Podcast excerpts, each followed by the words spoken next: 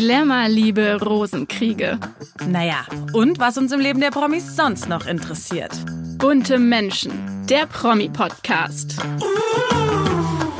Hallo und herzlich willkommen zu einer neuen Folge Bunte Menschen. Ich bin Lilly Burger, Redakteurin bei Bunte. Heute haben wir die Influencerin Sophia Thiel zu Gast. Sie gibt uns einmalig offene Einblicke in ihre bisher schwierigste Lebensphase. Jahrelang litt sie unter ihrer Essstörung. Heute geht sie reflektiert mit dem Thema Fitness und Ernährung um. Wie sie das geschafft hat, verrät sie uns im Gespräch. Ein kurzer Hinweis. Am Dienstag hat Sophia Thiel ja bekannt gegeben, dass sie sich von ihrem Freund getrennt hat. Wir haben das Interview mit ihr bereits vor zwei Wochen geführt, weshalb das Thema Trennung in dieser Folge heute auch nicht stattfinden wird. Bevor es aber um die liebe Sophia Thiel geht, schauen wir mal, was in der Welt der Stars und Sternchen letzte Woche sonst so los war. Heute geht's mal wieder nach Hollywood. Werbung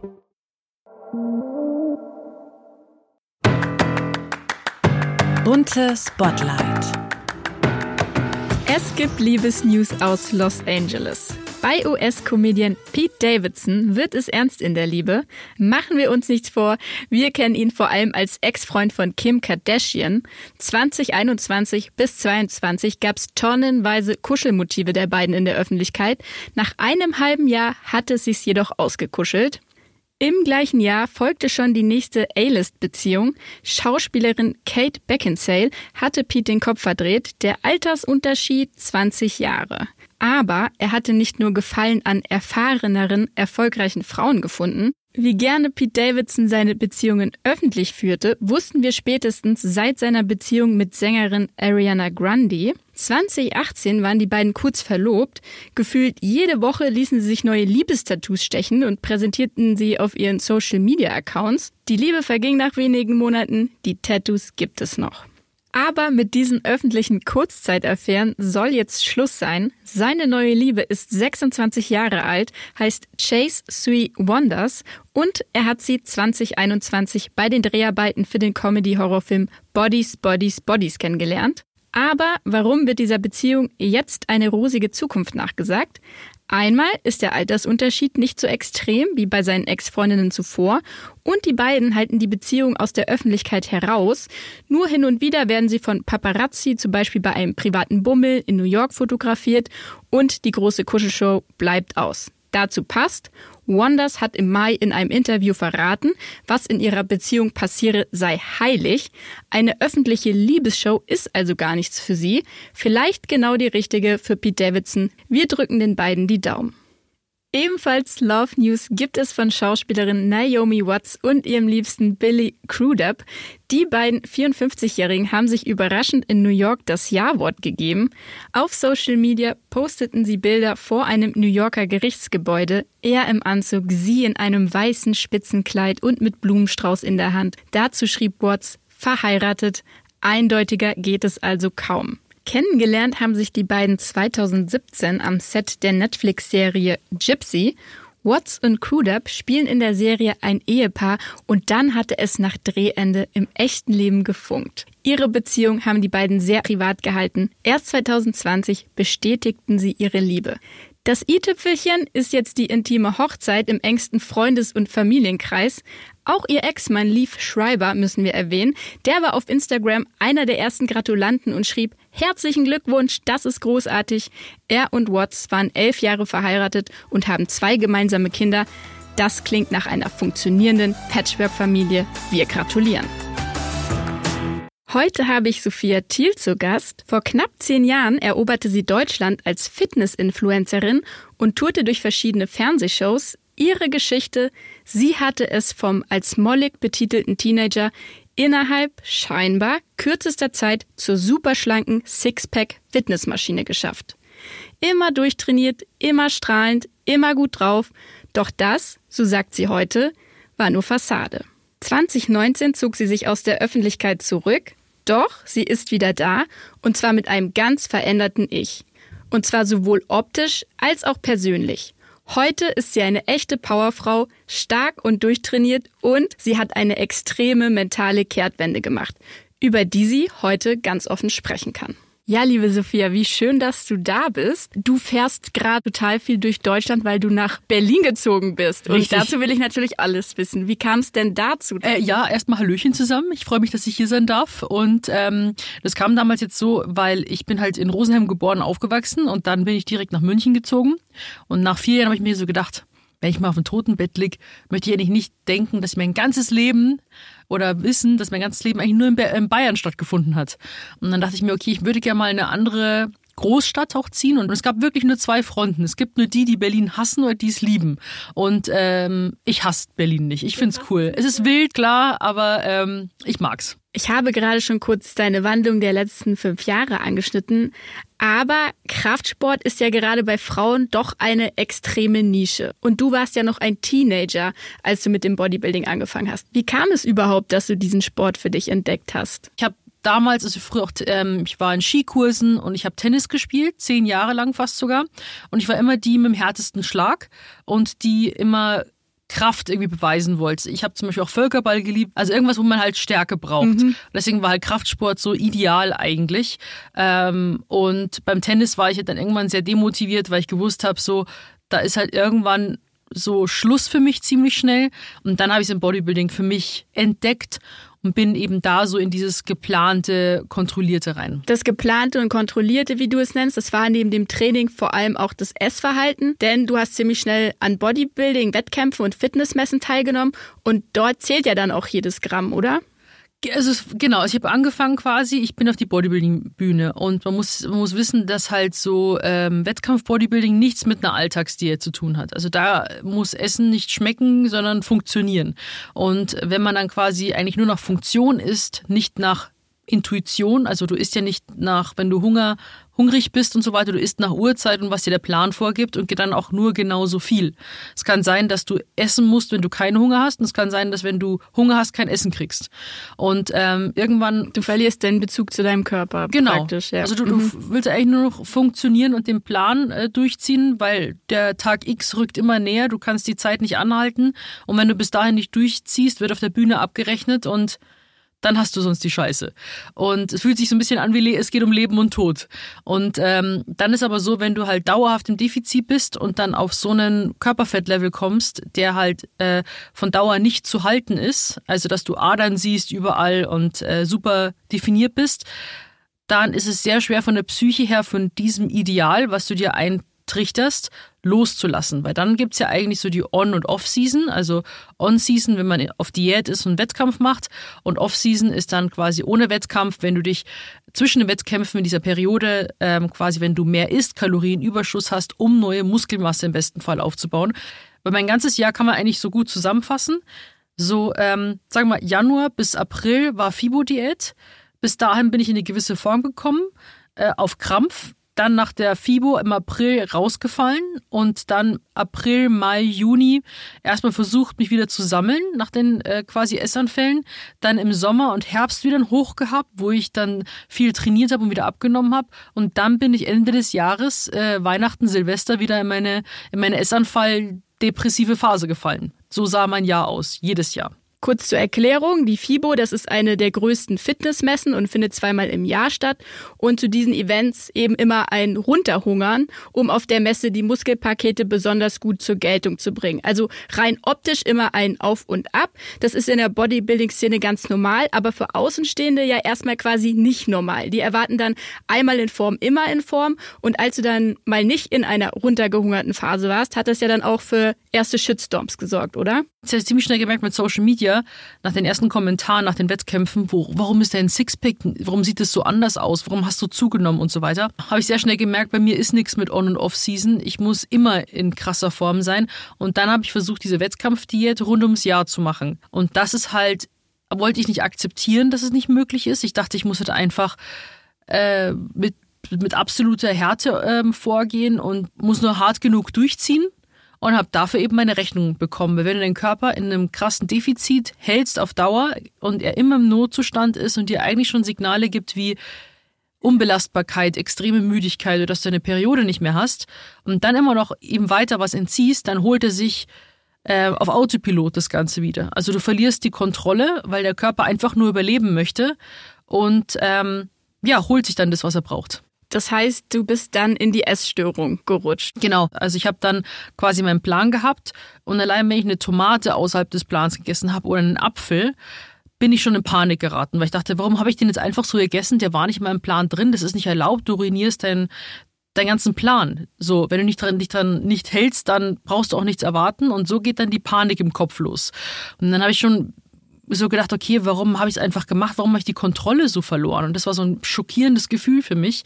Und ähm, weil ich ja immer weiter im Defizit war, hat mein Körper immer mehr gecraved. Und aus diesen kleinen Essanfällen wurden immer größere. Das kann man sich wie in so Wellenlinien vorstellen. Du hast irgendwie einen Essanfall, dann versuchst du die Kontrolle wieder zurückzuholen ähm, und versetzt den Körper ja in einen größeren Notzustand. Dann kommt der Essanfall, der noch härter wird und es wird in Schlangenlinien die Ausbrüche, die Extreme vom einen zum anderen immer heftiger. Und irgendwann habe ich mir gedacht, okay, ich brauche jetzt, weil ich meine Diät war halt sehr ähm, fettfrei, ist ja für Frauen und für die Hormone ziemlich problematisch. Und dann habe ich halt wirklich so Gelüste gehabt wie man kennt ja irgendwie Gelüste vielleicht so auf Schoki oder mal irgendwie auf irgendwas Spezielles, aber ich hatte wirklich das Bedürfnis, pures Öl zu trinken, Krass. weil ich äh, so, weil mein Körper einfach kein Fett mehr hatte. Also ich habe einfach kein Fett gegessen. Wenn ihr mehr über Ernährung, vor allem über die Funktion von Fetten erfahren möchtet und wie Fette uns bei der Gewichtsreduktion sogar unterstützen können, dann hört doch mal in den Gesundheitspodcast auf Herz und Nieren rein. Unsere Kolleginnen Andrea Bannert und Eva Maria Vogel von Fokus Gesundheit sprechen in ihrer aktuellen Folge genau zu diesem Thema. Nahestehende kriegen ja vielleicht mit, dass du deine Periode nicht mehr bekommst mhm. oder dass du dich über die Wettkämpfe hinaus sehr kontrolliert ernährst. Haben dann die Leute aus dem Bodybuilder-Milieu dich mal darauf hingewiesen, dass man sich eigentlich nur nach diesen Plänen während der Wettkämpfe ernährt? Das Ding ist, andere äh, Bodybuilder, da ist jeder für sich. Da macht jeder eigentlich seinen eigenen Schuh. Und dass man rund um Wettkämpfe seine Periode verliert oder Essanfälle hat, ist halt für jeden normal. Das gehört halt mit dazu und du musst halt lernen, damit umzugehen. Manche treffen sich, klar, und äh, machen dann auch was zusammen, aber es ist jetzt nicht so eine große Family. Und ist wahrscheinlich dann auch eher schädlich, weil sich dann alle auch so anheizen in ihrem Ehrgeiz. Ja, man isoliert sich ja auch. Ist ja auch ein ziemlich egozentrischer Sport und ähm, macht es ja auch alleine und man isoliert sich da vor allem in den Wett Wettkämpfen auch, weil man, weil das halt eben so ein krasser Zustand für den Körper ist, dass du eigentlich keine Energie hast hast mehr für irgendwelche anderen Sachen. Und dann kam aber der Punkt 2019, wo du dich aus Social Media herausgezogen hast. Das heißt, da muss ja was passiert sein. Da musst, mhm. ja, da musst du ja festgestellt haben, dass so wie du aktuell lebst, dass es nicht mehr weiterzuführen ist. Ich habe 2014 mit Social Media angefangen und dann nach fünf Jahren hat sich das einfach mit der Essstörung so extrem zugespitzt. Dann 2019 wollte ich zur FIBO fahren, zur größten Fitnessmesse und es war halt immer so Fleischbeschau so ein bisschen auch und Druck für mich, weil ich gewusst habe, okay, bis dahin muss ich einfach in der bestmöglichen Form sein. Die Jahre zuvor war das schon immer schwieriger geworden und dann auf einmal haben meine alten Trainings- und Diätpläne nicht mehr funktioniert. Mein Körper hat irgendwie immer weniger funktioniert, so wie ich das wollte. Und dann hat mein damaliges Management auch gesagt, ja, ich sollte mir überlegen, ob ich auf die FIBO gehen möchte, so wie ich ausschaue, weil das könnte halt einen erheblichen Image-Schaden bedeuten. Kooperationspartner äh, sind verärgert, ja. weil das Ding ist, ich war halt Sophia Thiel, die Fitnesstrainerin. Und da Menschen gut sind im Schubladendenken, ist Fitness ist gleich Sixpack. Sixpack bedeutet gleich das ultimative, die ultimative Fitness, mhm. was aber bei mir zum Beispiel überhaupt nicht zugetroffen hat. Das war für mich einfach monatelange Hardcore-Diät und ich war eigentlich den ganzen Tag nur müde und war froh, wenn ich mein Training absolvieren konnte. Und das, das Highlight am Tag war, wenn ich mal eine Runde spazieren gegangen bin. Sonst hatte ich kein Leben in dem daneben. Und das war für mich äh, nicht die Definition von, von glücklich sein. Bloß wenn ich zugenommen habe und dann aber richtig Kraft hatte und Energie fürs Training, dann war ich ja zu dick quasi, um dann als Fitnesstrainerin zu sein. dir wieder die Fähigkeit abgesprochen. Richtig, also die Kredibilität ist dann, äh, weil das Wissen ist ja alles gleich, was ich im Kopf habe. Ich wüsste ganz genau, wie es geht. Nur das Ding ist, ähm, wie sehr bist du halt bereit, gegen deinen Körper anzukämpfen. Das heißt, dein Management warnt dich vor Imageverlust, du merkst, dein Körper gehorcht dir nicht mehr und es geht so erstmal nicht weiter. Dein Schritt damals war erstmal der Rückzug aus der Öffentlichkeit, keine Wettkämpfe mehr und keine Präsenz mehr auf Social Media. Ich habe meine Profile nicht gelöscht, ich habe mich einfach von YouTube, Facebook, Instagram habe ich mich abgemeldet und aber auch keinen digitalen Fußabdruck äh, hinterlassen oder irgendwie so. Ich habe dann irgendwann schon wieder angefangen zu konsumieren, aber halt nichts zu posten. Das war die schwierigste Phase meines Lebens bisher, Und dann bin ich halt nach Los Angeles, ähm, weil ich dachte, wenn ich wieder so schnell wie möglich meine alten Pläne zurückkommen kann, dann dort. Nicht wegen Hollywood Luxusurlaub, sondern da habe ich das Gold's Gym, da ist, da ist das Wetter immer gleich, äh, da wird mich doch jeder Stein motivieren. Was so. ist das Gold's Gym? Wie bitte? Du weißt nicht, was das Gold's Gym ist? Arnold Schwarzenegger. Das, das Fitnessstudio eigentlich schon fast auf der Welt. Klar, es hat ein bisschen an Charme schon ein bisschen verloren, es wurde schon mehrmals umgebaut und so weiter. Aber es heißt auch The Mecca. Für alle Bodybuilder ist so das irgendwie so das besuchbar. Und auch mal. Arnold Schwarzenegger ist da groß geworden. Richtig. Beziehungsweise er trainiert er bis heute noch. Also der kommt da manchmal um 7 Uhr in der Früh und dann sieht man schon, dass da halt so ein Bodyguard mit dabei ist. Keiner traut sich ihn anzusprechen. Ich bin natürlich bayerisch wie ich bin, Servus zu ihm hingelaufen. Dann kommt er die ganze Menschenmasse und so, will auch, ein Foto machen. Der möchte einfach da in Ruhe trainieren. Ja, auf jeden Fall dachtest du, das würde dich motivieren, vielleicht auch der Handshake mit Arnold und dann Ja, und, und genau, und dass ich dann irgendwie so den Vibe sehe und alle am Sport machen und am gesund ernähren und äh, diese ganzen anscheinend happy and healthy people. Aber ich bin dann erstmal ein richtiges Loch gefallen. Ich war komplett lost, weil ich habe mir auch gewünscht, ich wollte zum allerersten Mal im Leben auch komplett alleine sein. vor allem, weil du nicht gesehen werden wolltest. Ja. ja. weil ich wollte auch nicht erkannt werden. Also in Deutschland, äh, wenn ich rausgegangen bin, wurde ich entgeistert von Leuten angesprochen, so, Sophia, wie geht's dir denn eigentlich so? Also psychisch, so nach dem Gefühl, als ob ich gerade irgendwie aus der Irrenanstalt entlassen worden wäre. So, ich habe gerade Freigang und muss heute mal nicht meine Zwangsjacke Also anziehen. es kommt auch dann auch gar nicht mehr so rüber, als würde sich irgendjemand dafür interessieren, sondern als müsstest du dich rechtfertigen irgendwie. Ein oder? bisschen. Ja. Also ich habe natürlich schon mm, dann ganz normal erklärt, wie es mir so geht und so weiter. Aber ähm, auch so Artikel, die halt auch online gegangen sind, jetzt von so äh, Medien hieß ja auch nicht, äh, Sophia Thiel wurde gesichtet, so geht's ihr, sondern Sophia Thiel wurde gesichtet, so sieht sie jetzt aus. Es ging ja nur ums Aussehen. Und deswegen war ich ja immer im Versteckmodus, weil ich ja nie gut genug war. Nie schlank genug. So. Und, oder, oder definiert genug oder muskulös genug, wie man es halt sehen mag. Und äh, ja, deswegen dachte ich mir, dass Los Angeles mich bestimmt da irgendwie retten würde, aber man kann am schönsten Ort der Welt sein. Wenn es einem richtig schlecht geht, dann sieht man diese Schönheit eh nicht. Man, man fühlt die nicht. Also bist du nach Los Angeles gegangen, nicht um mit dem Bodybuilding aufzuhören, sondern um eigentlich wieder richtig durchstarten zu können, dich als Fitnessprofi wiederzufinden. Das hat aber nicht geklappt. Ja, also ich habe dann dort meine längste Trainingspause erstmal gemacht und ich habe eigentlich wie so einen Identitätsverlust gehabt, so weil wenn ich jetzt meinen Sport nicht mehr habe und die Ernährung nicht mehr, wer bin ich denn dann eigentlich noch? Und dann habe ich in dem letzten Monat gesagt, so, okay, du musst jetzt irgendwie wieder anfangen, du brauchst Struktur, du brauchst irgendwie Halt, weil sonst geht das jetzt immer weiter abwärts. Und mein, zum Beispiel, wenn ich trainiere, habe ich keine Wehwehchen. Und wo ich zum Trainieren aufgehört habe, hat mein Knie auf einmal zum Knacken angefangen. Irgendwie alles hat wehgetan, irgendwie der ganze Körper. Und das war total strange.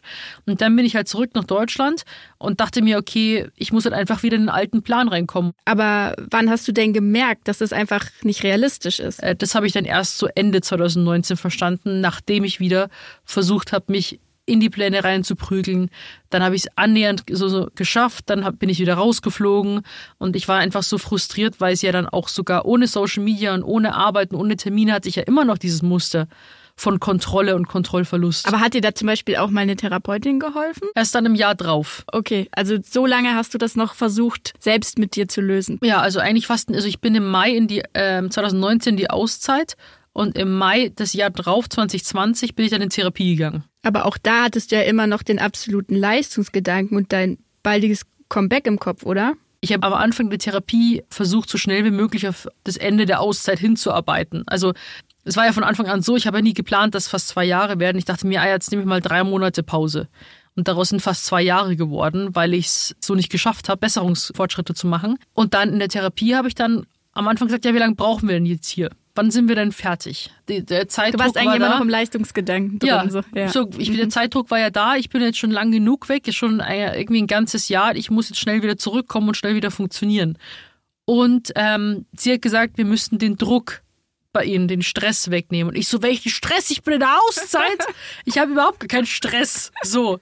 Ähm, stehe nicht unter Druck. ja, wirklich, so war das. Und wie habt ihr das dann geschafft? Also wie kam dann, wie, wie ging da der Druck endlich mal raus bei dir? Also es ist ja nicht der Druck von außen primär, sondern den Druck, den ich mir selber mache. Und die Ansprüche, die ich an mich selbst habe. Und da war es natürlich klar, ganz großer Faktor war, einmal von der Kontrolle loszulassen, ähm, mein Selbst, also quasi viele Dinge zu hinterfragen, warum ich das überhaupt mache, dann mein Selbstwert äh, mal ein bisschen zu thematisieren, weil das ist, war, glaube ich, die größte Baustelle, weil ich meinen Selbstwert sehr stark immer nur über meine Leistung definiert habe. Also wenn ich irgendwie auf Social Media erfolgreich bin oder extrem viel trainiere oder mich an einen Diätplan halte, dann macht mich das zu einem wertvolleren Menschen sozusagen. Und das mussten wir halt so ein bisschen neu definieren. Und dann innerhalb von einem halben Jahr, was für mich früher undenkbar gewesen wäre, habe ich es halt geschafft, mich ohne Lebensmittelwaage zu ernähren, ohne eine Tracking-App, ähm, konnte auswärts essen gehen, ohne dass ich danach einen Essanfall hatte. Und es war natürlich alles andere als einfach und ist auch nicht so, dass wenn man in Therapie geht, dass man auf einmal zack keine Essanfälle mehr hat. Man, manchmal hat man sogar nach der Therapiestunde direkt einen Essanfall. Das, äh, dafür braucht man sich überhaupt nicht schämen. Und wie ist es heute mit deiner Kontrolle? Bist du immer noch frei von Tracking, Uhr, Wiegen? Ich merke schon, dass ich manchmal wieder in das alte Muster reinrutsche. Das weil was man sich jetzt da irgendwie über zehn Jahre hinweg eingetrichtert hat, das ist halt auf der Festplatte ziemlich eingebrannt. Und das so schnell rauszukriegen, ist schwierig. Ich merke, dass die, die schlimmste Zeit ist vorbei. Das habe ich jetzt schon gemerkt. Ähm, wo ich jetzt manische Essanfälle hatte, depressiv aufgestanden bin, erstmal geweint habe oder wirklich so Panikzustände gehabt habe. Das ist Gott sei Dank nicht mehr so. Natürlich gibt es Momente, wo ich mich überesse, wo ich mich nach Essen schuldig fühle, wo ich drüber nachdenke oder auch, wo ich dann wieder Kontrolle übernehme und den Bogen überspanne. Genau, und das ist halt immer noch ein Prozess für mich. Aber jetzt hast du zu einer Kommunikation gefunden, die irgendwie sagt, hier, ich habe auch schlechte Tage und ich schaffe das selber auch manchmal gar nicht. Aber kostet es dich dennoch aktuell Überwindung zu sagen, hier zeige ich Schwäche? Nee. Also das Ding ist, ähm, ich, damals war es auch so, was ja auch immer noch auf Social Media ist, dass, glaube ich, viele nicht drüber sprechen wollen, weil man ja unfehlbar wirken möchte. Man hat so keine Schwäche zeigen, man hat man Angst, dass die Leute einen nicht mehr mögen, entfolgen. Ähm, vor allem im Fitnessbereich musst du doch diese starke Galionsfigur sein, die, die doch keine Schwäche zeigen darf, immer stark sein muss. Und es dachte ich auch immer, dass ich einfach keine Fehler machen darf. Und in meiner Auszeit habe ich eben gemerkt, dass einfach so vielen genauso geht und jeder sein Päckchen zu tragen hat, aber irgendwie keiner drüber spricht dass man sich äh, nicht gut genug fühlt, dass man sich ständig mit anderen vergleicht, dass man äh, quasi ähm, mit Depressionen zu kämpfen hat, dass äh, ich Essanfälle habe, weil es alles viel zu extrem war und ähm, wollte einfach die Wahrheit sagen, so wie es ist. Und das war am Anfang super schwierig, war auch super aufgeregt. Und ähm, aber der, man gewöhnt sich an alles. Und je öfter ich es gesagt habe, desto leichter wurde es. Das, das, ich habe das Versteckspiel hat aufgehört. Die Katze war aus dem Sack. Ähm, ich habe mich nicht mehr verstecken müssen und das war so ein richtiger Befreiungsschlag. Also es war wirklich so, eine unglaubliche Last ist von mir abgefallen und ähm, das kam dann echt gut an und es hat mich total gefreut.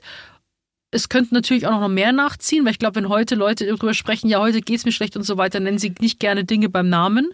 Also so die knallharte Ehrlichkeit, sage ich jetzt mal. Und klar hat nicht jeder auch dieses Monsterpäckchen gleich, aber es ist noch so ein bisschen, tabuisiert. Noch ein bisschen, ja, ja. schon. Und ja. immer mit Therapie auch und so weiter. Und da wollte ich aber nicht mitmachen und ich mache das Ganze einfach holistischer und wie gesagt, ich bereue das nicht, was ich damals gemacht habe. Ich mache bis heute Kraftsport. Ich habe jetzt auch nicht alles äh, verteufelt und gesagt, das war scheiße und ich mache heute ganz was anderes. Ist ja immer noch ein Teil von mir. Nur damals gab es halt nur schwarz und weiß für mich. Ganz oder gar nicht. Nur Extreme. Und heute ist es halt ein, ein, es sind sehr Graufacetten, sage ich jetzt mal, und möchte halt über alle Bereiche ähm, reden, weil das Leben besteht nicht nur aus Diäten und Trainingsplänen und das macht einen automatisch, also den Körper alleine macht einen auch nicht glücklich. Dein holistischer Ansatz, den hast du ja auch in dein neues Trainingsprogramm integriert, mhm. Healthy Inside Out. Richtig. Und das klingt ja schon im Namen an, dass da eben nicht nur Körper, sondern auch der Geist eine Rolle spielt. Wie sieht es denn konkret aus? Also ich habe immer drei Säulen gehabt. Training, Ernährung und Ausgleich, beziehungsweise mentale Gesundheit. Ähm, Ernährung sind einfach meine Lieblingsrezepte drin, wo ich mir denke, einfach ernähr dich, was, was dich gut fühlen lässt, was dir schmeckt, aber bitte verbiete nicht die Schokolade. Das habe ich aber auch eigentlich noch nie gesagt. Also ich habe immer nur gesagt, ich habe immer einen Spielraum gegeben, ich habe immer Alternativen gegeben, dass es für dich eigentlich passend ist. Und ich finde auch, es, es ist ja auch alles weg von dieser Diätkultur. Dann, wenn man zu mir kommt, weiß man halt, dass bei mir halt Kraftsport gibt. Also bei mir gibt es jetzt keinen Pilates oder irgendwie einen Handballkurs oder was auch immer, sondern ähm, das es halt bei mir für zu Hause und fürs Fitnessstudio, weil ich einfach Kraftsport toll finde, den Körper spüren, Muskeln aufbauen und ähm, sich stark fühlen. Und dann gibt's halt eben auch Mental Health Tipps von mir. Weniger in Atemübungen, weil ich ja auch schon ähm, offen gesagt habe, ich meditiere jetzt nicht in Form von, ich hocke mich jetzt in der Früh auf dem Boden und lass, äh, verlangsame meine Gedanken. Meine Art von Meditation sind starke körperliche Reize, damit ich wieder in den Körper und ins Hier und Jetzt komme, was ich durch den Kraftsport schaffe. Das, da bin ich im Hier und Jetzt. Durch starke Massagen oder Kälte. Eisbaden. In, in, in Flüssen dann? Oder, ja, oder ja. zugefrorenen Seen. Ich versuche einfach jetzt Dinge zu finden, die mich bei mir behalten, dass ich mich selbst nicht verliere und die mich stabilisieren, diese ganzen chaotischen Ereignisse im Leben besser zu verkraften. Weil es werden super schöne, aber auch noch bestimmt super beschissene Zeiten auf mich zukommen. Und äh, dass ich versuche, jetzt einfach alles zu vermeiden und ja, irgendwie das in die Wege zu leiten, dass nicht so passiert, das funktioniert nicht. Also ich versuche einfach durch ähm, regelmäßigen Sport, durch die Ernährung und eben durch meine Mental Health Skills oder Tools, sage ich jetzt mal, einfach ähm, bei mir zu bleiben und diese Phasen gut zu überstehen. Diese Geschichte oder dieser Weg hat dich ja auch jetzt dahin gebracht, dass du einen ganz transparenten Umgang mit diesem Lebensweg äh, auf Social Media gefunden hast und eben jetzt eine andere Message propagierst, als mit der, mit der du berühmt geworden bist. Praktisch, äh, wenn man nur ehrgeizig genug ist, kann man das alles schaffen und seinen Traumkörper erreichen. Und ähm, das macht ja jetzt auch so dein Profil, sage ich jetzt mal aus, im, auf Social Media. Bereust du, was du früher erzählt hast? Das Ding ist zum Beispiel, was ich in, in dem Werbespot, äh, wo ich jetzt zum Beispiel mal war, ähm, im Fernsehen oder im Programm, da ist ja auch ein Management dahinter. Und das hieß zwölf Wochen Programm, weil dann kommt natürlich auch das Marketing-Team daher und sagt, ja, wir können aber nicht das Unendlichkeitsprogramm machen oder das Lifestyle-Umstellungsprogramm. Ich habe gesagt, ja, aber zwölf Wochen finde ich kacke, aber du musst halt auch quasi irgend, es liegt nicht alles dann in deiner Kontrolle du musst einen Namen nennen, Menschen brauchen Zeitraum und so weiter und gewisse Worte und da hängt natürlich ein ganzes Team dahinter. Also es war irgendwie wie so ein Sophia-Schiff und ich war irgendwie an der Front und habe dann gemerkt, dass ich aber immer mehr Löcher im Boot habe und ich irgendwie alle mit in den Abgrund ziehe. So war das Gefühl. Und mit meinen Learnings auch und je älter ich werde, habe ich mich halt auch weiterentwickelt, aber ich habe quasi, ich verteufel ja nichts, was ich damals gemacht habe. Ich bereue auch nichts, weil ich nach außen hin bessere Dinge empfohlen habe, als ich sie selber bei mir umgesetzt habe. Also mein Programm zum Beispiel damals war für Leute ausgelegt, die bei Null anfangen und einfach Freude am Kraftsport entdecken sollen. Und auch an einer Ernährungsumstellung. Ich wollte keine Kalorien vorgeben, weil ich wusste, wie sehr sie mich einschränken. Bitte nicht tracken, weil mich das selbst kaputt macht. Und bitte auch nicht jeden Tag trainieren, weil ich weiß, dass jemand mit Kindern, mit, mit äh, irgendwie einem anstrengenden Job das die zerstören würde. Und ich wusste, bei meinem Job ist es aber 24-7, einfach nur zu funktionieren. Und mein Körper ist ein Arschloch, weil der schon zunimmt, wenn er einen Muffin sieht. Und dachte ich halt, dass mein Körper nur mit absoluter Härte ähm, funktioniert und dass ich halt Pech gehabt habe.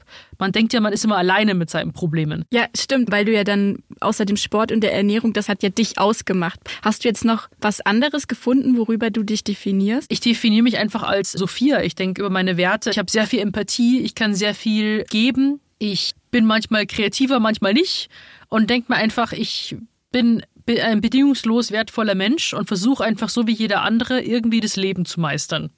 So.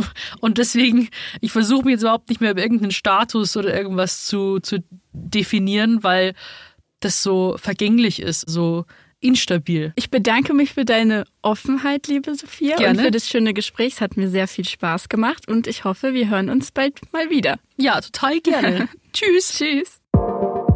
Werbung.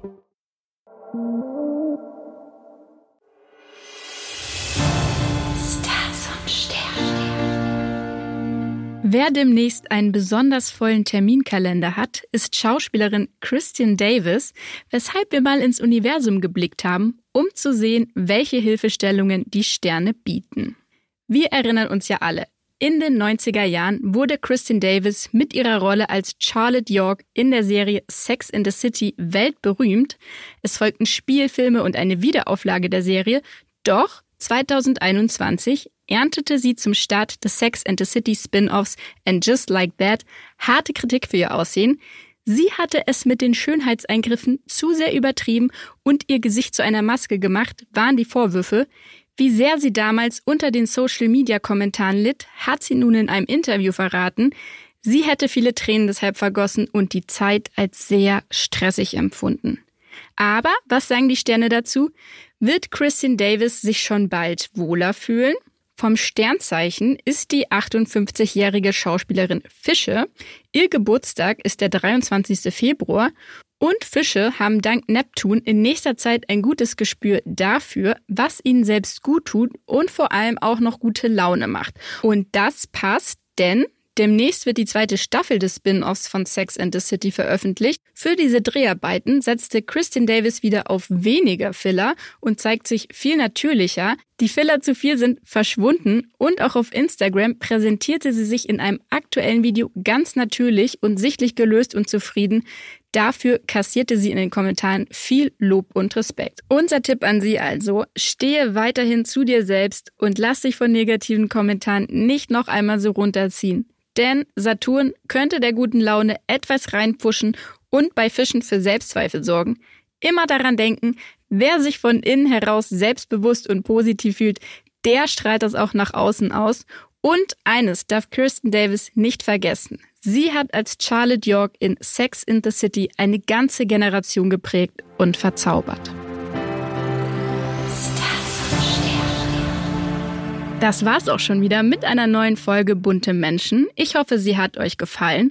Abonniert uns auf Spotify, Apple Podcasts und Co., damit ihr keine Folge mehr verpasst. Wenn ihr Anregungen oder Wünsche habt, könnt ihr uns auch gerne schreiben per Mail an buntemenschen@boda.com oder via Instagram per Direktnachricht an bunte-magazin.